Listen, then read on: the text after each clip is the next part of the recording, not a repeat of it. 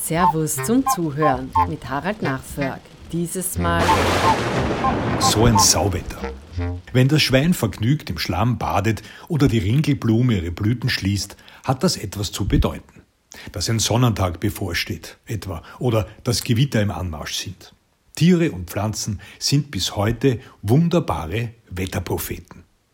Stolzierte der Gockel freudig auf den Mist, blieb der Bauer daheim.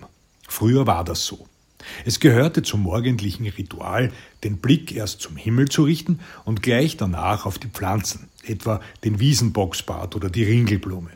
Und auch das Verhalten seiner Tiere beäugte der kluge Landwirt kritisch, bevor er entschied, aufs Feld zu ziehen oder doch lieber Tätigkeiten am Hof zu verrichten. Je nachdem, was die Natur prophezeite. Reckte die Glockenblume schon morgens ihre Kelche zum Himmel, verhieß das einen guten Tag für die Heumaat. Wehe aber, wenn sie tagsüber ihre Blüten schloss und sie tief zu Boden neigte. Dann musste die Ernte schnell nach Hause gebracht werden, denn Gewitter waren im Anmarsch. In alter Zeit war für die Menschen die Vorhersage von Regen oder Sonnenschein von großer Bedeutung. Das Wetter entschied, ob die Ernte ergiebig, die Scheunen gefüllt oder die Bäuche leer blieben. Unsere Vorfahren lernten von Kindesbeinen an, die Zeichen der Natur zu deuten, und dieses Wissen wurde von Generation zu Generation weitergetragen.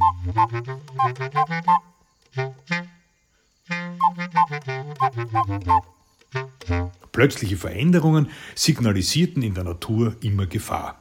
Daher ist es auch für Tiere wichtig, Wetterwechsel zu erkennen und darauf zu reagieren. Gab die Kuh weniger Milch, wusste der Bauer, dass er sich auf Regen einzustellen hatte. Drängten die Rinder in den Stall oder warteten schon ungeduldig vor der Tür, deutete man das als Anzeichen für aufsteigende Gewitter. Hüpften die Lämmer jedoch vergnügt über die Weide, dann hielt das schöne Wetter auch für die nächsten Stunden an.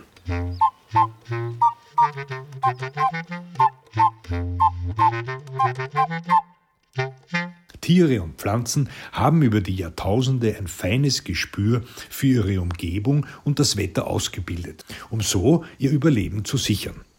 Pflanzen helfen sich mit feinen Rezeptoren, Tiere durch ihre scharfen Sinne, die sie bereits auf kleinste Veränderungen in der Luft reagieren lassen. Ein Wetterumschwung geht meist mit abfallendem Luftdruck und steigender Luftfeuchtigkeit einher. Das nehmen die feinfühligen Tiere und Pflanzen schon wahr, noch lange bevor sich uns eine Wolke am Himmel zeigt. Sobald die tägliche Sonnenscheindauer abnimmt, sammeln sich etwa die ersten Zugvögel, um in ihre Winterquartiere im Süden zu fliegen. Sinken die Temperaturen und das Laub beginnt sich zu färben, fressen sich die Wildtiere vermehrt Winterspeck an.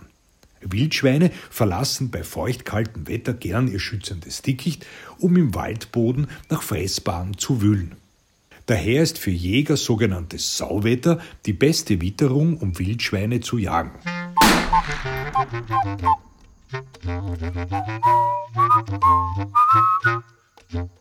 Weil Nässe den Blütenstaub der Ringelblume verkleben und diesen so für die Befruchtung unbrauchbar machen würde, sorgen ihre feinen Sensoren bei steigender Luftfeuchtigkeit dafür, dass sie ihre Blütenköpfe schließt.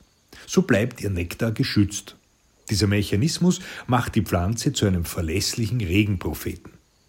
Auch der Krokus gibt zuverlässig Aufschluss über seine Umgebungstemperatur, denn er öffnet seine kälteempfindliche Blüte erst ab 5 Grad, damit Frost ihr nicht schaden kann.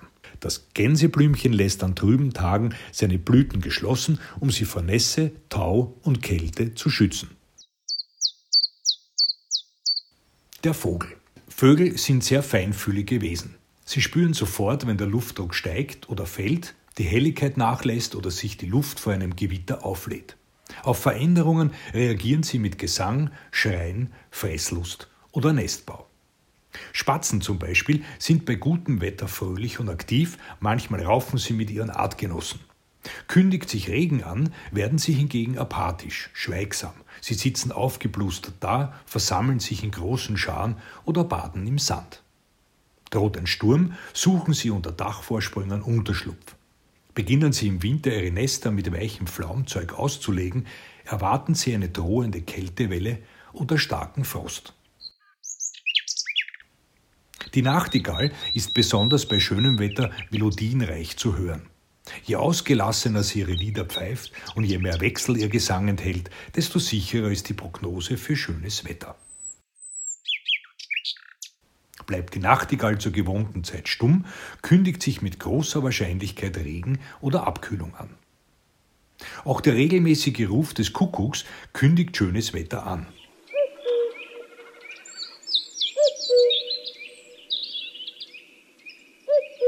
Ziehen sich die Vögel jedoch in die Niederungen zurück, droht im Bergland Kälte. Ein Anzeichen für einen unfreundlichen, kühlen Frühling ist das Ausbleiben der Weißstörche bis Anfang Mitte April. Wenn Störche ihre Jungen im Nest zudecken, ist das ein Hinweis auf Regen. Die Katze. Ihre Schlafstellung verrät viel über die umgebende Temperatur. Ist es kalt, liegt die Hauskatze eingerollt und hat Kopf und Pfoten an den Bauch gedrückt. Zeigt sie beim Schlafen den Bauch, wird es warm. Bei Hitze streckt sich die Katze zu einer Geraden. Putzt sie sich viel, gibt es gutes Wetter. Das Besondere an der Hauskatze ist ihr feiner Spürsinn für Gewitter. Liegt elektrische Spannung in der Luft, fühlt sie sich unwohl, wird unruhig, frisst kaum, mag nicht schlafen und fängt keine Mäuse. Ein alter Spruch sagt, siehst du die Katze gähnend liegen, weißt du, dass wir Gewitter kriegen. Die Spinne.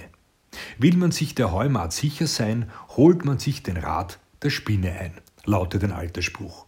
Sie zählt zu den verlässlichsten Wetterpropheten. Dank ihrer vielen Sinneshaare am ganzen Körper kann die Spinne feinste Vibrationen wahrnehmen.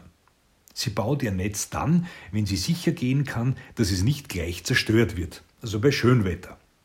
Spinnen können schon fünf Tage im Voraus auf atmosphärische Veränderungen reagieren. Schöne Tage zeigt die Kreuzspinne an, wenn sie abends ein großes Netz knüpft, emsig daran werkt und aufgeregt darauf hin und her läuft.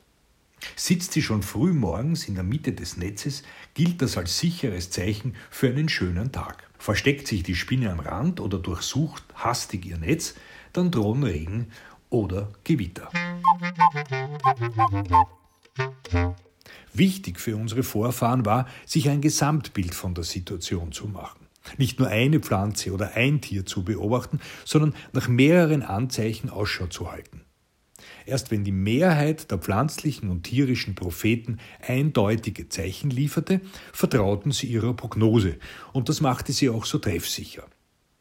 Anders als Meteorologen, die heute Wetterwarnungen schon Tage im Voraus erstellen können, liefert uns die Natur örtlich begrenzte Vorhersagen für unseren Aufenthaltsort. Diese Wettervorschau zeigt regionale Tendenzen für einen Zeitraum von etwa einem halben Tag. Ein Text von Margaret Handler. Mehr Naturwissen finden Sie jedes Monat in Ihrem Servus in Stadt und Land Magazin und auf servus.com.